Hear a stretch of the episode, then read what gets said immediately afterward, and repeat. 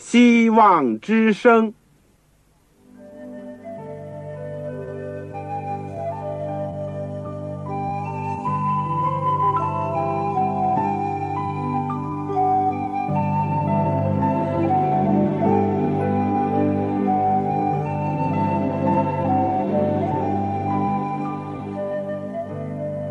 各位听众朋友，各位弟兄姐妹，欢迎您收听信徒培训这个节目。教会的兴旺，不单表现为人数众多，更要求教友的素质好。为了使教会真正达到人丁兴旺，又灵性健壮，希望之声特别为广大的信徒制作了信徒培训这个节目，满足主内同工同道的需要。信徒培训由黄牧师主讲，将有多种课程推出，欢迎弟兄姐妹们踊跃参加。下面我们就把节目时间交给黄牧师。各位亲爱的弟兄姐妹，组内的同工同道，你们好，我是旺草，非常欢迎你们收听希望之声的信徒培训的节目。我们这个节目就是要。帮助大家能够更加的亲近主，更好的能够建立我们信仰的基础，以至于我们能够为主传福音，帮助更多的人，也带领更多的人一起来到主的面前。这就是我们这课程的一个目的。尤其是在今天这个我们没有自己神学院的时候，只作为一个五饼二鱼那样提供给大家。经过主的手的祝福，或者能够多少对大家有一些帮助。我们这个阶段都是学习保罗书信、哥林多后书。我们上次呢学了哥林多后书，可以说第七章，从第二节开始，我们讲的题目是忧愁与喜乐。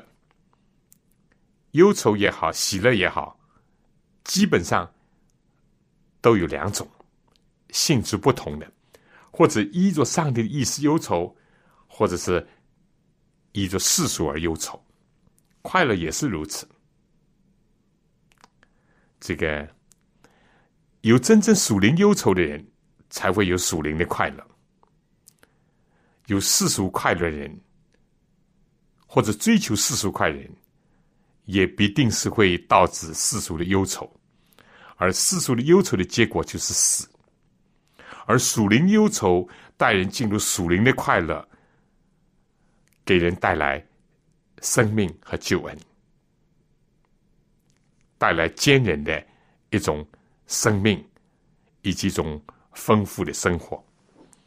这题目很重要呢，弟兄姐妹，但愿上帝能够帮助我们。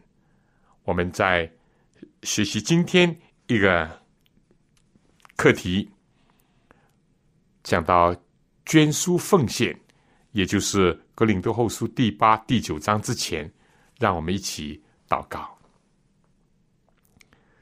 亲爱的天父，我们谢谢你今天再有一次机会，能够亲近你，明白你的话语。求主教导我们，因为我们有需要。求主开我们的眼睛。使我们能够看出主话语当中的旨意，也求主给我们力量，能够遵行主的话语。在今天，全世界的教会的圣公，在不同地区，有的地方很发展，有的地方停止，有些地方还倒退，有些地区很富裕，有的很贫穷。主，你都知道我们今天的光景，但愿主接着你圣经的话语，给我们带来光照，给我们带来指示。求你垂听我们的祷告。今天我特别为那些在困难的环境当中的教会，或者是在生活非常艰巨当中的我的同工们、弟兄姐妹们而祈求。愿你的恩加倍的在他们身上，让他们在信心、爱心上富足，以致荣耀了你，以致使很多贫乏的生命得着富足。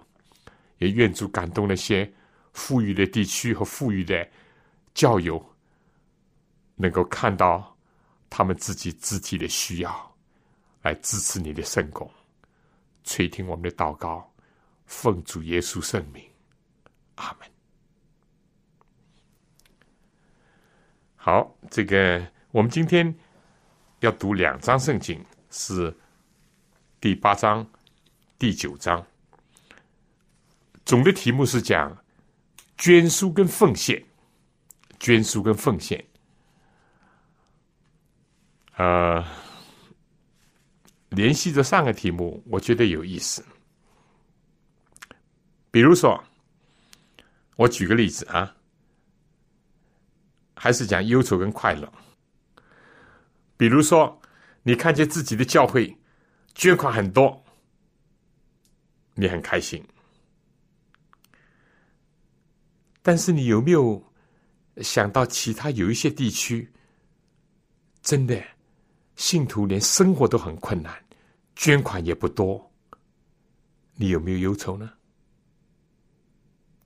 你如果认为教会钱越多越好，就储在银行里面，你很快乐吗？这快乐是什么快乐呢？大家可以醒察一下。但话又讲回。啊如果教会冷冷落落，人数也不多，你也没有一点忧愁，你也不从此就发出殷勤、热心、自诉自恨，而相反，哎，算了算了算了，这教会没有前途了。你要哪一种忧愁呢？所以这些都是值得我们思考的。啊，好，我们先读这个后书第八章，有圣经请打开《格林多后书》第八章，弟兄们，我们可以讲弟兄姐妹们，我把上帝赐给马其顿众教会的恩告诉你们，就是他们在患难中受大试炼的时候，仍有满足的快乐，在极穷之间。还格外显出他们乐捐的厚恩，我可以证明他们是按着力量，而且也过了力量，自己甘心乐意的捐助，再三的来求我们准他们在这供给圣徒的恩情上有份，并且他们所做的不但照我们所想望的，更照上帝旨意，先把自己献给主。又归附了我们。先读到这里，大家都知道有这个背景，是不是呢？耶路撒冷可以说是母会，因为福音最初是从犹大出来的，第一批的使徒都是犹太人。然后呢，福音一步一步的从耶路撒冷、撒玛利亚啊，直到地极，一步一步的。那么。在第一世纪的时候，我们知道，在耶路撒冷有天灾有人祸，遭受了很多的逼迫和苦难。有些过去信犹太教的，接受了耶稣基督以后，就被家里赶出来。这也是希伯来书十一章里面提到的，有些人的家产被抢夺啊，他们就流浪，漂流在山洞、地穴等等。而当时呢，异教罗马帝国呢，到后来又逼迫他们，逼迫这个新兴的基督教。所以在第一世纪，尤其是在耶路撒冷，有很多比较困苦的穷乏的信徒，再加上呢，又遭遇了几次这个重大的自然的灾害，可以说天灾人祸加在一起，这是一个背景。第二个背景呢，因为保罗被选召做外邦的使徒，而他过去是为犹太教、为他自己祖宗是大发热心的。结果他得着道理以后呢，到处在外邦人当中传福音。但是不是他不爱国呢？不，他非常的爱国，非常的爱护自己同胞。他甚至于说，哪怕是我为我同胞，为我骨肉之亲，自己和基督分离都可以。虽然不久之前他就讲，谁能使我们与基督的爱隔绝呢？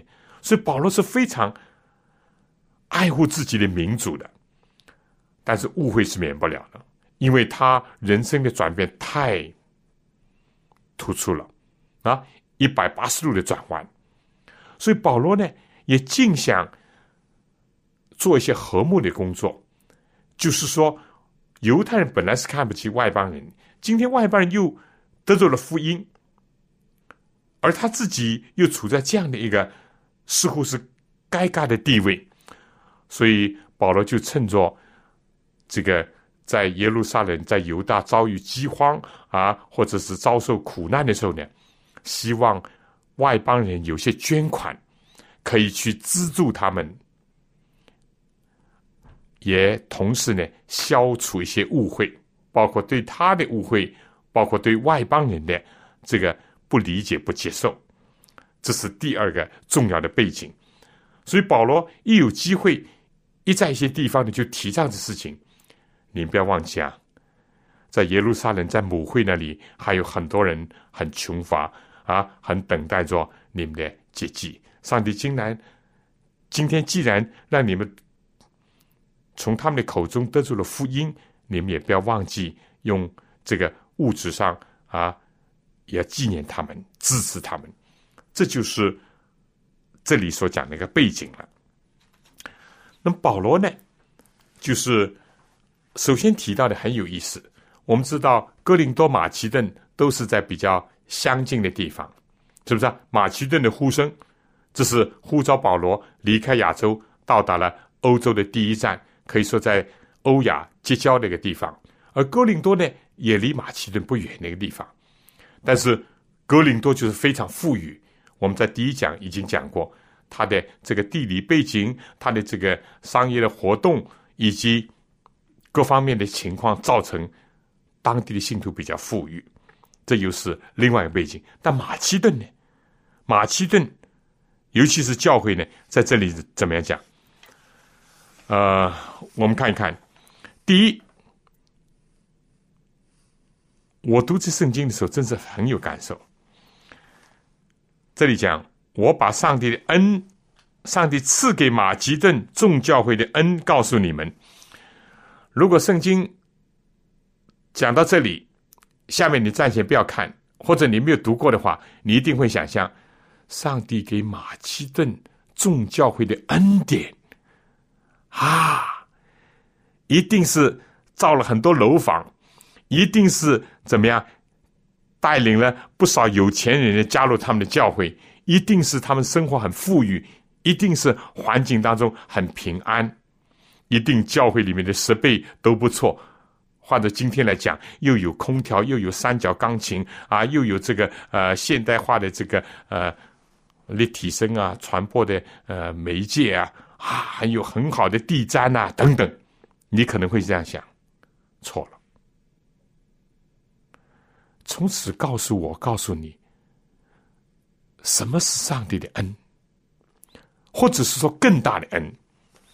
这张圣经很有意思的，你看他这个，呃，到第九章这个结束的时候，他就说感谢上帝，因他有说不尽的恩赐。上帝有说不尽的恩赐，耶稣基督是最大的恩典，对人最大的恩典。上帝爱我们。暂且我这个不讲，我们先讲马其顿教会。这里面讲，就在患难当中受大试炼的时候，人有满足的快乐。你能不能相信，上帝叫你叫你的教会受试炼或者在患难，还是认为是上帝恩典呢？可能我们认为这倒霉。啊，这个非但不是上帝恩典，说不定上帝离开我们了。啊，保罗说这是恩典，恩典，我们对恩典要有一个新的理解，但是更加要理解呢。保罗认为更大的恩典，就是说，在患难跟大试炼的时候，人有满足的喜乐，非但有喜乐，而且有满足的喜乐，这才是更大的恩典。弟兄姐妹，你我不是常常说求主恩待我，求主恩待我？那上帝说好的，我有恩典待你，我把患难加给你，我叫你在试炼当中，而你可能，我可能马上说，上帝啊。啊，这不是恩典，这不是恩典，这个这个是不是来自你？我还怀疑，我们会不会这样？但我们能不能靠着主耶稣基督，因着他的属天的能力，哪怕是落在这样的光景当中，我们非但有喜乐，而且有满足的喜乐，我们觉得这是更大的恩典呢？是，绝对是。保罗三次求主把这个身上的刺。拔掉，主没有拔掉，当然也没有说不拔。不，上帝说我的恩典是够你用的，我的能力是在人的软弱上显得完全的。好了，保罗马上就峰回路转，他说：从今以后，故此我就以艰难、凌辱、逼迫、困苦为可喜乐的。过去是厌恶的，现在是喜乐的，因为他说我什么时候软弱，什么时候就刚强。所以弟兄姐妹。今天表面上是讲这宽这个捐书的事情，我希望大家也希望我自己能够看到上帝的恩典的更深的层面。好，如果在患难大试炼当中，这上帝恩典有满足的快乐，那是更大的恩典。下面讲，在极穷之间，还格外显出他们乐捐的厚恩。在你我穷苦的时候，我们能不能认为这是恩典呢？不容易吧？如果我们只是眼睛想，哎呀，那百万富翁才是呃蒙恩的人啊！这个人，这个有汽车，有有有洋房啊，吃的非常的呃丰富，这个才上的恩典。我不一定说那个绝对不是上帝恩典，但是。如果我们在极穷之间，像约伯那样讲，赏赐的是耶华，收取的也是他，耶华的名是应当称颂的。约伯这样的感悟，不是更加彰显了上帝的恩典吗？而如果在这样的光景当中，还有乐捐的心，我想你一定会想到那个捐两个小钱的穷寡妇吧。是不是啊？耶稣就讲经，耶稣说：“这个穷寡妇把她一切所有养生的都捐上了，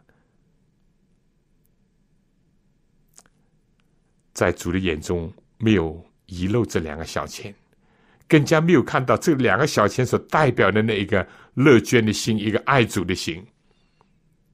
这是上帝更大的恩典。一般人在付出的时候，容易说感谢主，感谢主。当然。”更大的危险，今天不是看到吗？有些人穷的时候反而爱主，有钱的反而离弃主，不热心了。有啊，我可以举出一些人，但是当然也有人越是有钱越想爱主。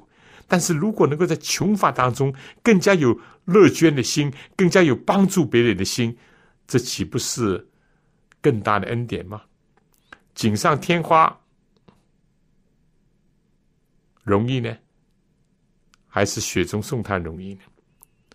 一个穷苦人，奇怪的，现在做过一些统计，就说，凡是这慈善的捐款，固然有几个所谓大善人、大财主是捐了一大笔，但是从平均讲的，更多的是，并不是富裕的人。好，希望大家能够看到这个恩典的另一面。下面讲呢。我可以证明他们是按着力量，而且过了力量，能够按着力量捐献，这是上帝的恩典。但是过了力量，是上帝更大的恩典。你或者想啊，在我的皮夹子里面本来本来只有一百块的，我按照我力量呢，我捐了五十块也也差不多了，因为我五十块我还要做其他用处呢。但你过了力量。哎，我想我可以捐六十或者捐七十，如果是有个真正的需要放在我们面前的时候，你从钞票数来，从皮夹子剩下好像是少了，只剩下了三十或者四十了，不是剩下了五十了。这是更大的恩典，因为上帝让你有更大的信心，有更大的盼望，有更大的爱心。好，下面还讲甘心乐意，这是上帝的恩典。但是呢，再三的求我们准他们在这供给圣徒的恩情上有份，这是更大的恩典。有的时候我们做一些事情或者捐款不大甘心乐意的，哎呀，不得已，这个这个一定要交十一，或者一定要捐这个，或者要交那个。如果能够甘心乐意，这真上帝恩典哦。但是如果人家说好了，可以了，够了，够了，你已经教会也够了啊！你这么穷，就不要不要捐这么多了。这里说求教会再三的准他们。我们知道，我们去做募捐，我们是在求别人啊。现在教会有个什么施工？很有益的，对社会、对人很有帮助，请你能够解囊帮助一点。我们是求人，是不是啊？你哪里有想象到有到过人家求来来来，准我准我捐一点，准我捐一点，有这事情，这是更大的恩典，这是更大的恩典啊！下面再讲，能够如果是嗯，第五节。并且他们所做的不但照我们所向往的，比如说教会有一次善公捐啊啊，希望你捐啊五百块，教会只是或者我们我们教会也有这个啊堂费捐啊，一年一开始的就宣布了，比方说啊，今年我要捐一千块，那么思库想，哎，你已经捐了一千块，已经是照着所向往的了，那已经是很好了。你如果自己能够捐，也是上帝的恩典了，哎。更大的恩典是，他们先把自己怎么样，照着上帝意思，先把自己献给主，又归附了我们。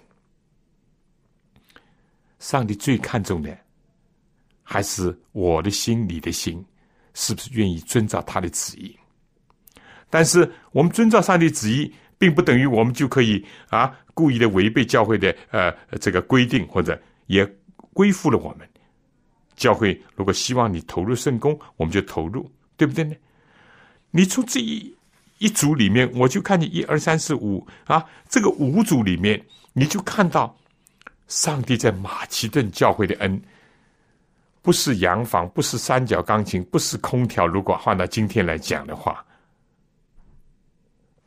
而是从人看来的贫穷、患难啊，试炼。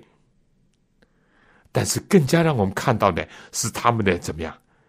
他们的满足的快乐是乐意的捐款，是超过力量的捐款，而且求他们能够有份。的根是什么？他们把自己献上给自己。一个把自己身心里都献给主的，还有什么不是主的？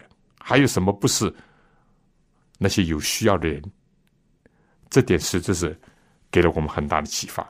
我想，尤其在今天的物质主义、个人主义非常强烈的时代，在有很多人不关心圣公的时候，很值得我们思考。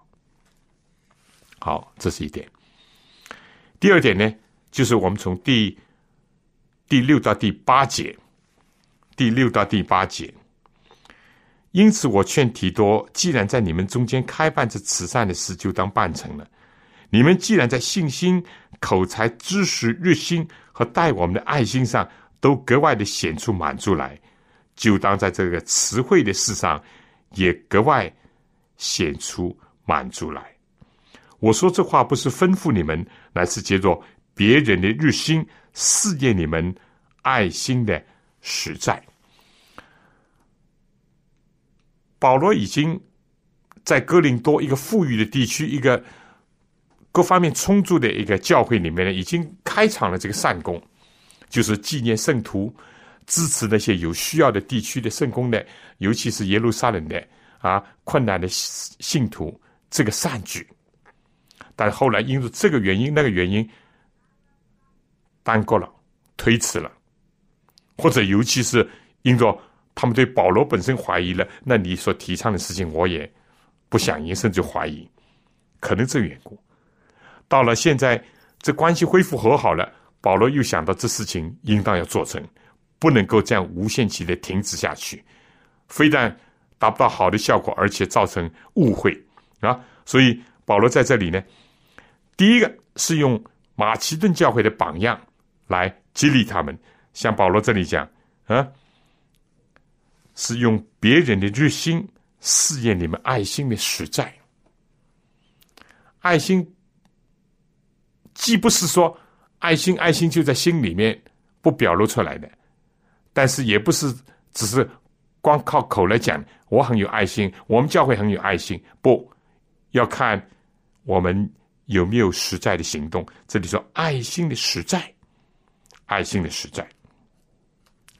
第二呢，保罗进一步呢，在这里呢，又用一个方法，意思就是说呢，你们其他方面都很富足的哦，你们应当感恩哦，是不是啊？上帝给了你们很多很多口才啊、信心啊、知识啊等等等等，而且对我们呢也很有爱心的。不过你不要忘记，不是单单对领袖啊，不是单单对我们，有很多很多其他有需要人，你们也需要关怀。保罗在这里用一个勉励的话，但勉励画面后面会不会？我在读这圣经的时候就想到，好像是一个这个。少年官那样来到主面前，他样样都好，可以说年轻人不怕羞耻啊，来寻找真道，寻找永生啊。做官的居然跑得来跪在地上，有钱的他还不满足，还想往做善事，从小去遵守上帝的诫命，好像都好的很。但耶稣说，你还缺少一件。耶稣看见他爱他，甚至说你离天国不远了。但耶稣希望他还要做一件事情，这个戳到他的一个根本了。同样，哥林多教会保罗说：“哎，你们在口才啊、知识啊、热心啊，甚至带我们上都都不错的了。但是你们不要忘记另外一件事情。保罗用这个方法是很好的，又是鼓励他们的第二个方法啊。第三个方法呢，那是更重要了。”更重要了。好，我们接下去读第九节。你们知道，我们主耶稣基督的恩典，他本来富足，却为你们成了贫穷，叫你们因他的贫穷可以成为富足。这是保罗在哥林多书，我们第一章就讲过。保罗说：“我不知道别的，只知道耶稣基督和他的十字架，钉十字架。”保罗感觉到，如果马其顿教会这样的一种光辉的势力都不能打动你们的话，如果我提出了你们已经蒙上的这么多恩典，还点不起你们最后一点火，使你们做的更完全的话，你们如何面对主耶稣基督的？一个榜样和牺牲呢，这就是保罗所用的一个方法了，啊，所用的方法。我想，请大家听完一首歌以后，我们再继续再学习这一段。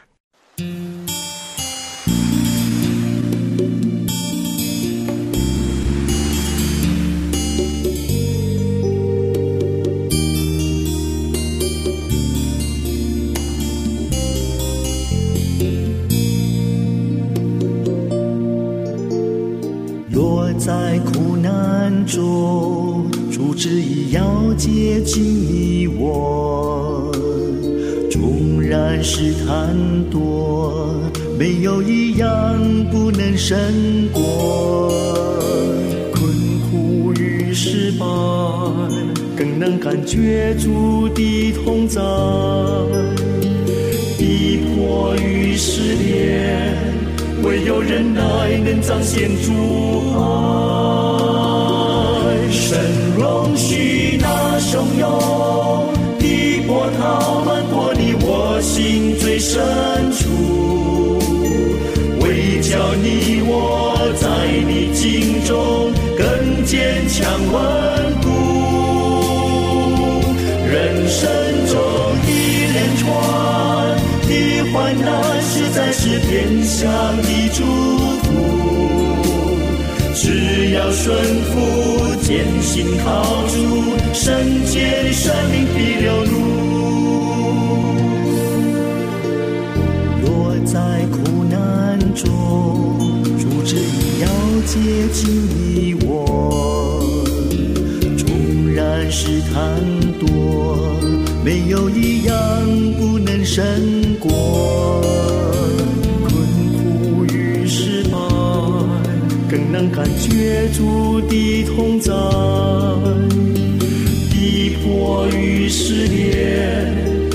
有忍耐能彰显主爱。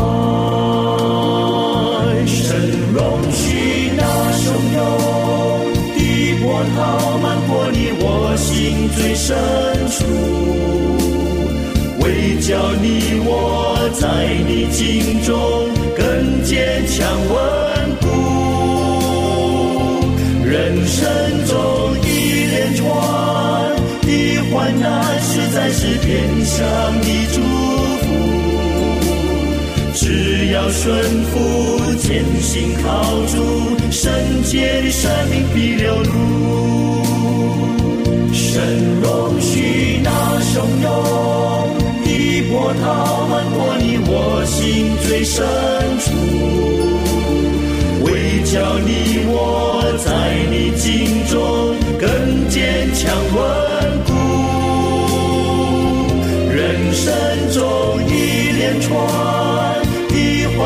实在是变相的祝福。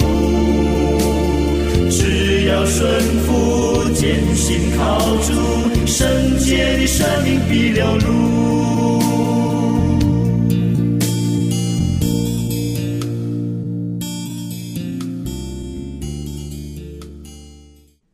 好，谢谢这首变相的祝福。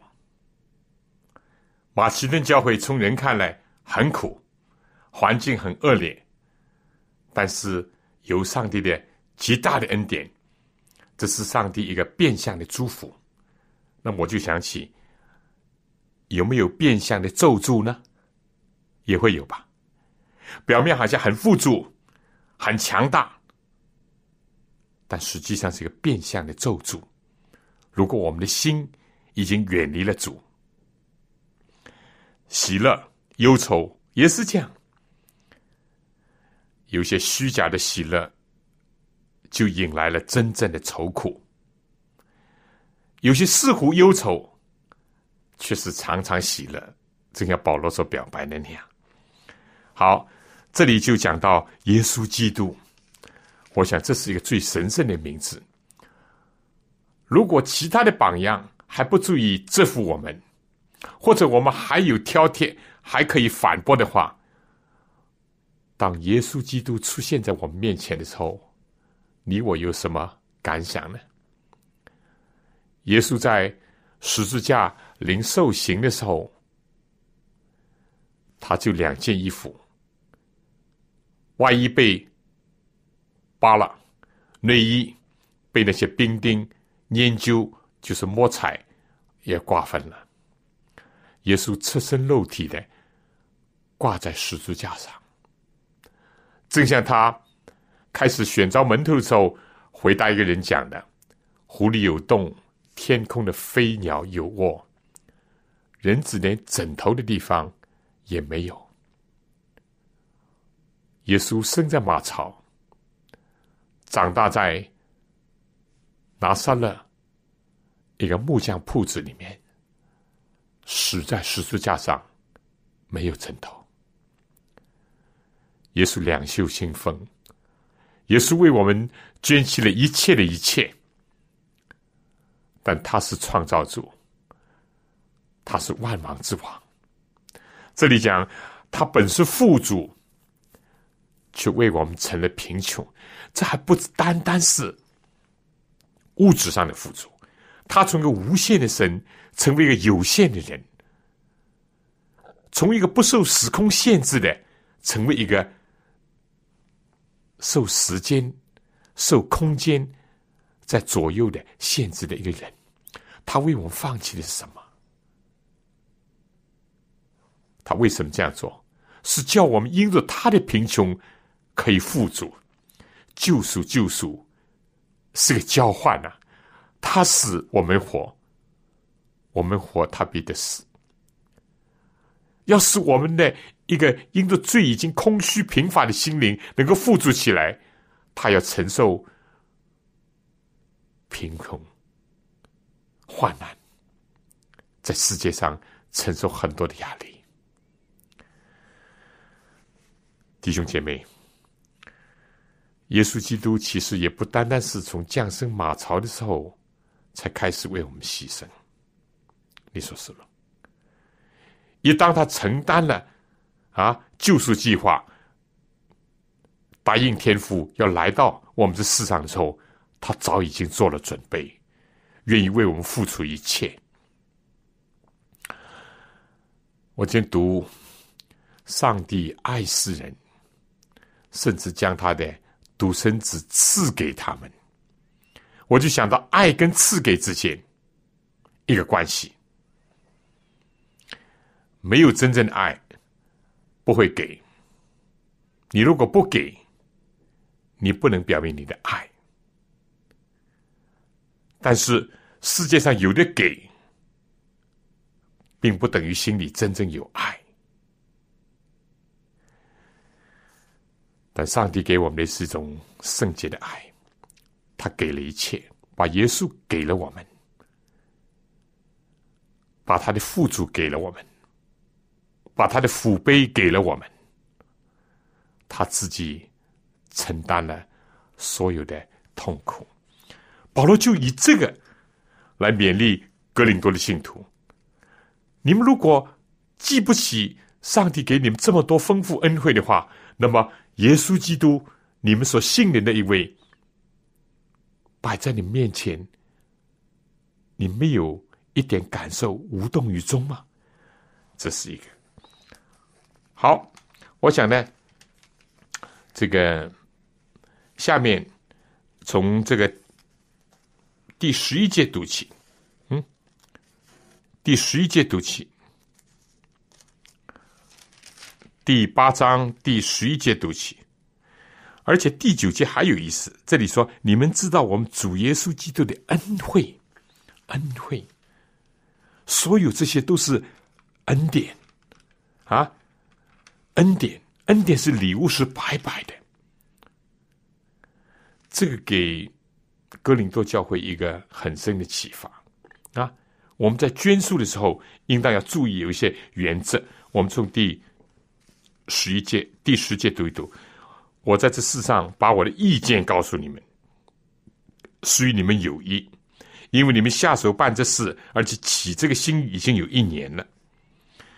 如今就当办成这事。既有愿做的心，也当照你们所有的去办成。我下面请大家，如果手边有纸有笔的话，可以记一记啊。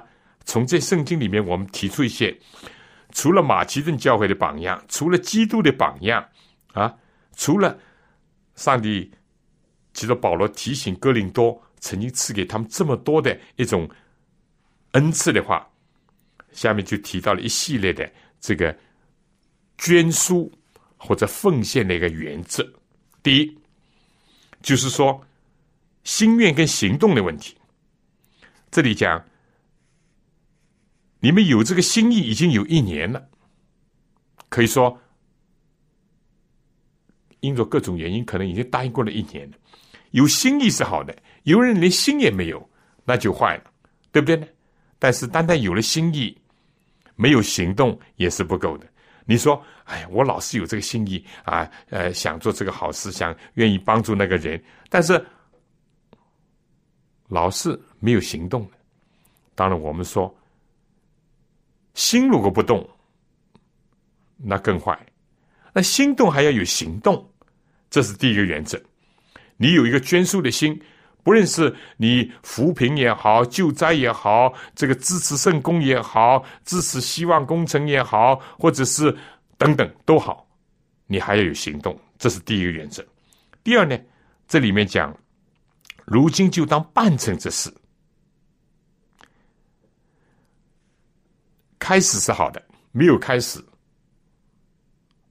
那怎么会有继续呢？怎么会完成呢？但如果只是一个开始，而不能完成的话，那也是不行，也是不好。我们一方面很欣赏这句话：“好的开始就成功的一半。”但如果你只是一个开始，也最多大不了也是一半了。何况你没有下文的这开始，说不定不能算好的开始。耶稣基督是我们创始成终的耶稣，他有开始，有成终。所以第二个原则就是说，如果开始了一件好的工作，慈善的工作、救济的工作、捐款的工作，就应当完成它。这是第二个原则，不要半途而废。第三，这里面讲第十二节，因为人若有愿做的心，必蒙悦纳，是好的。但是刚刚像我所讲的，必须还有行动。下面讲的乃是照他所有的，并不是照他所无的，这是第三个原则。乃是照他所有的，不是照他所没有的。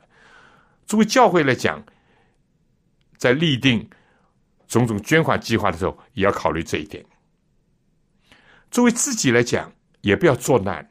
上帝叫我们受施，叫人所受慈善都是人所能忍受，这是一个方面。上帝叫我们捐款支持圣公，也是照我们所有的，不是照我们所没有的。不过，当然，什么叫有，什么叫没有，个人的领会可能是有所不同的。有人可能想，我一定要有了，有了，有了空调，有了电冰箱，家里有了钢琴，有了汽车，这才叫有。没有的，还没有这些的东西呢，我还算没有。这也是一种看法。有些人就说呢，我有吃有穿，我就知足了。其他的，上帝啊，把它用在更好的地方吧。这也是一种领会。但不管怎么样，对自己讲，心里不要作难。上帝只是多给谁就向谁多要啊。上帝是照着我们所有的，不是照着我们所没有的，这是第三个原则。而作为教会呢，我想也适当的要注意这个原则，对不对？正好像，呃，今天政府有的政府收税也是这样，这个这个，他不是千篇一律的，有钱人就应当收多点。当然，在有一些有一些制度或者有些国家下，反而有钱人收的少啊，穷人相对讲的比例还更大，那这就是错的。一个明智的应当是啊，按照所有的，不是照所没有的。第四呢，这是呃十三到十四节，这里说：“我原不是要别人轻省你们受累，乃要均平，乃要均平啊。”这个十五节说。如经上所记，多收的没有余，少收的也没有缺。这当然是联系到这个呃收马拿的这个事情，对不对？呃，第四个原则呢，就是要均平，不是要叫一个人轻省，叫另外一些人受累啊。我们在社会上常常容易体会到，哎呀，有人觉得我我已经这么穷，还百上加斤，好像有些有钱人，呃，钱多的。都用不完，但是好像真正的税项呢，占它的比例还动不到他一根毫毛。上帝不是，就是保罗所宣布的另外原则，就是说要均平，不是叫有些人呢轻省，叫有些人呢受累，不是，这是第四个原则。第五个原则呢，就是说，呃，第十四节下半句了。现在可以补他们的不足，使他们富裕；将来也可以补你们的不足，这又是另外一个均平。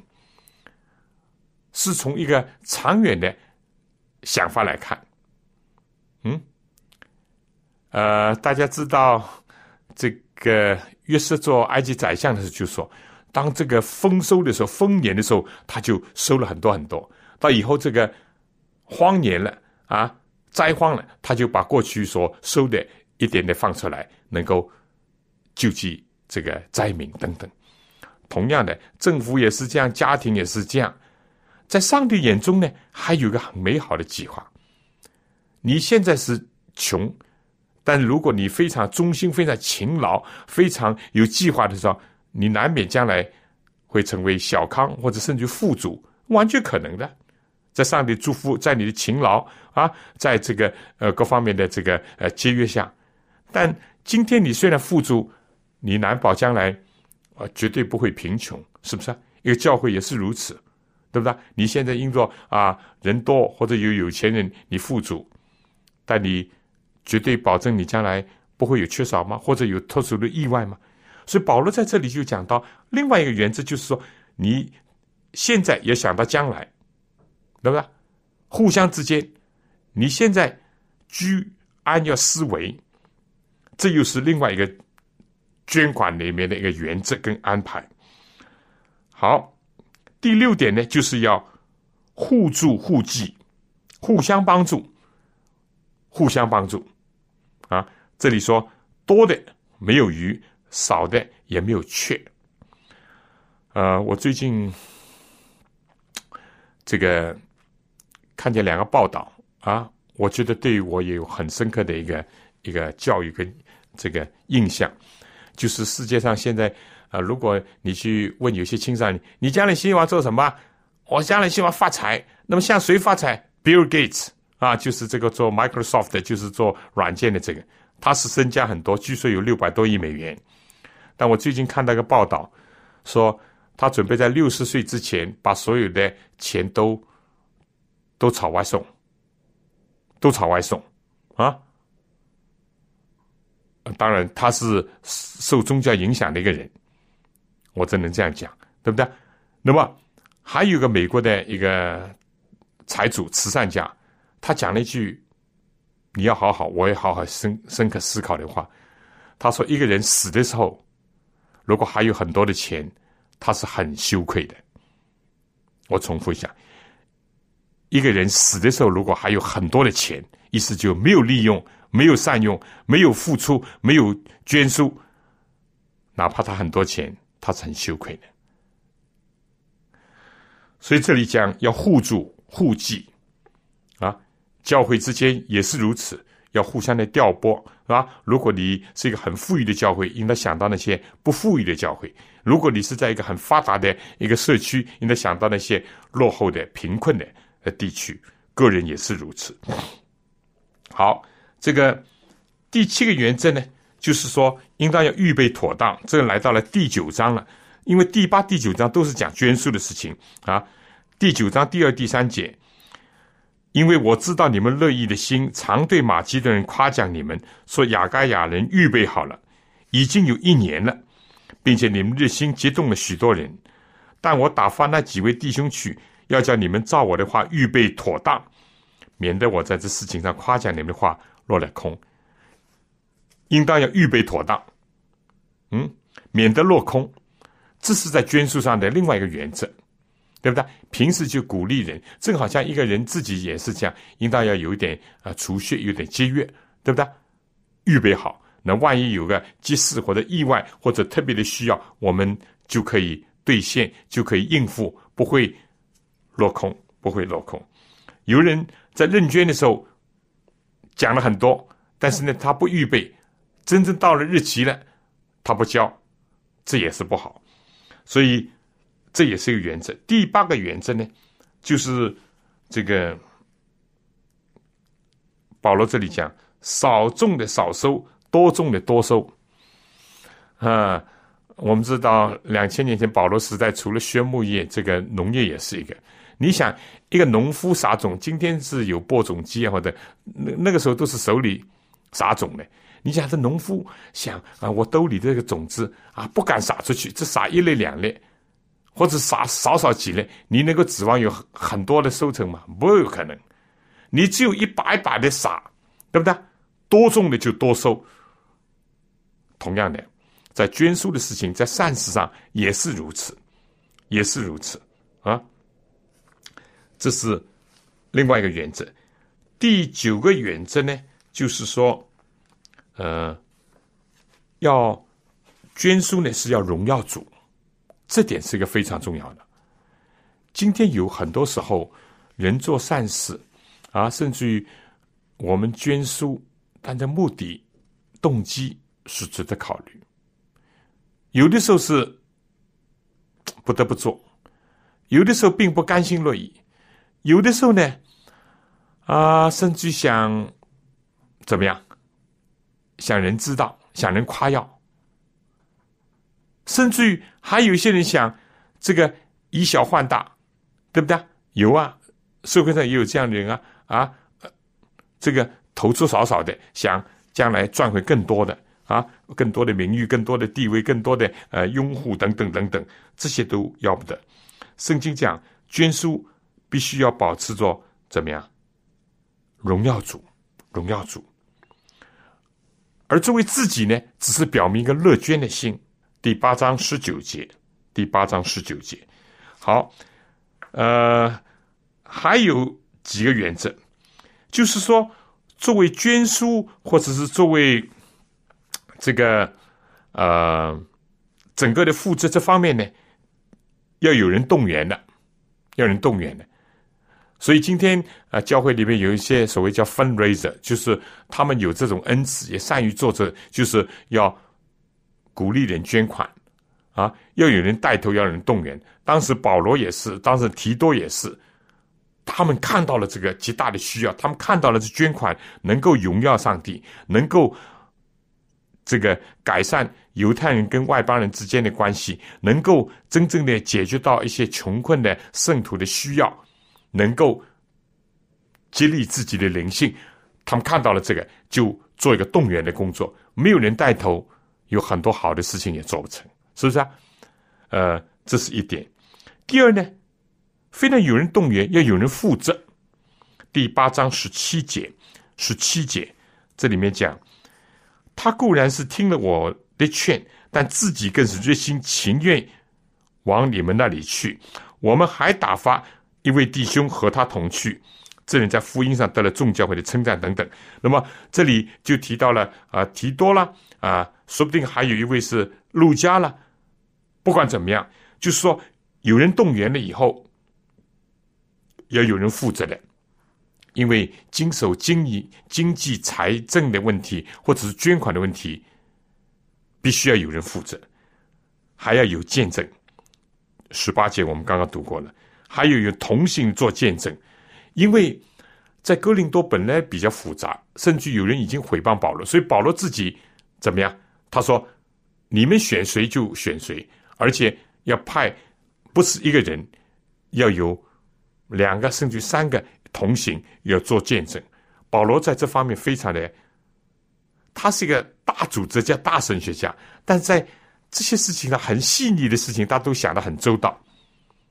或者从自己的经历，人可能会诽谤啊、误会啊等等啊。另外呢，保罗也留下一个好的一个榜样啊，而且留下了一个好的一个先例，使得以后做这些工作呢能够有条有理。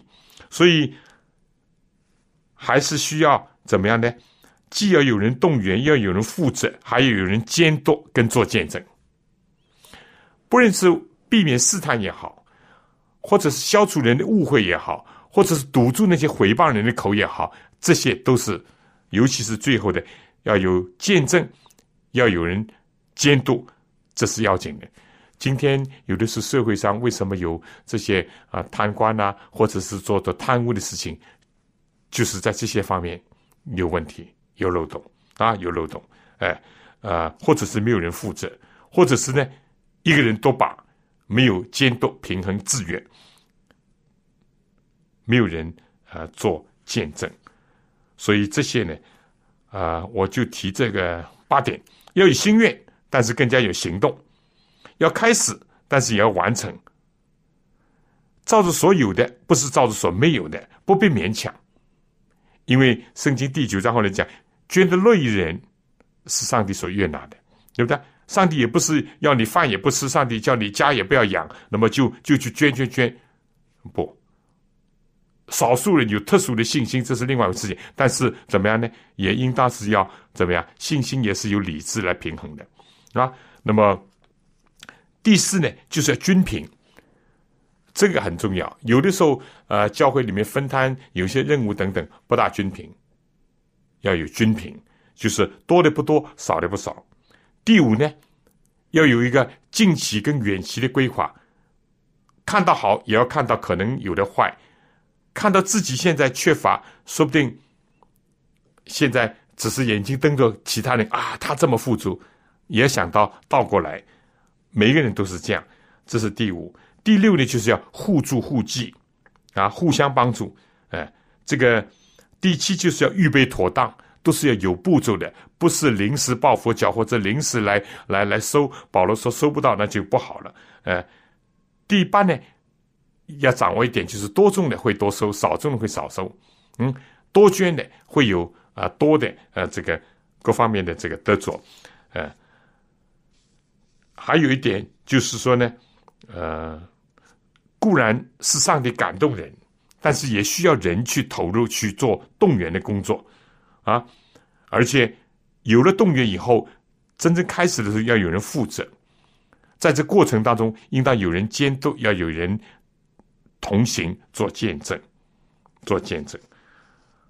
好了，我想这是呃，从这圣经里面所提到的一些原则，就是奉献捐书的原则。嗯，啊，另外我们再看看第九章，好不好？第九章这里面讲。论到供给圣徒的事，我不必写信给你们，因为我知道你们乐意的心啊。刚刚我也读过了，呃，这个我相信我刚所提到的原则呢，在这里都已经有了。最后呢，我提一点，就是说，希望大家把这两张圣经读一读。这样做的结果有什么呢？啊，第一就是对人起了帮助，可以多多的施舍，就是。补助这个圣徒的这个缺欠，补助第九章十一节啊。另外呢，对上帝呢，使得更多人越发的感谢上帝。所以你不要小看一个捐款，一个善事，使得有些人受益，使得上帝的名得到荣耀，更加感谢上帝。第三呢，使得自己呢，仁义存到永远，存到永远，永远，而上帝。会给我们很多很多的恩典，非但是给我们属灵的恩典，有的时候也包括属世的这个祝福。还有呢，就是更加会互相的激励，互相的激励，彼此的纪念，彼此的带祷，这也是达成的另外一个果效。嗯，这个第十四节，他们也因上帝极大的恩赐显在你们心里，就切切的想念你们。为你们祈祷，所以有的时候这物质的这个东西呢，可以产生好的灵性的精神的后果。我自己甚至认为，任何物质的东西如果不能产生精神的灵性的效果的，它的意义都是相对的，是比较小，相对的是比较薄弱的。但愿上帝能够借着这两张圣经，能够启发我们在金钱、在捐书。在奉献上，给了我们很多的榜样。耶稣基督马其顿的教会榜样，说不定也给我们一个提醒。格林多教会到底给我们什么信息？第二呢，给了我们很多原则。刚刚讲了啊，八九条原则。最后呢，要看到，如果我们做得好的话，对上帝、对别人、对自己的灵性各方面都是有造就，特别。使得上帝名能够得到荣耀，得着更多的感谢。好，我们今天呢，啊，这两章圣经就学到这里。愿上帝赐恩给我们，也赐福给你的教会。我们下次再见。